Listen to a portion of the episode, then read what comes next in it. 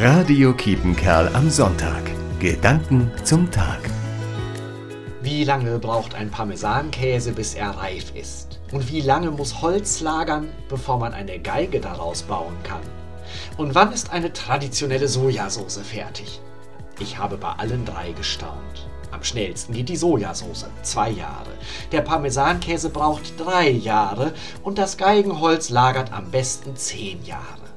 Meine Zeittaktung ist viel kürzer. Ich rechne in Minuten und Stunden, nicht in Jahren.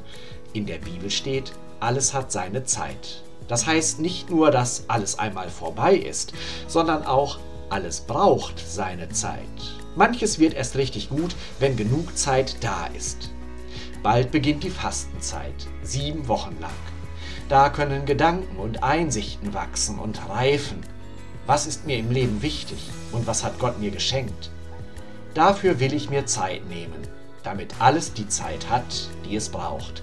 Pfarrer Gerd Oevermann, Evangelische Kirchengemeinde Dülme. Radio Kietenkerl am Sonntag. Gedanken zum Tag.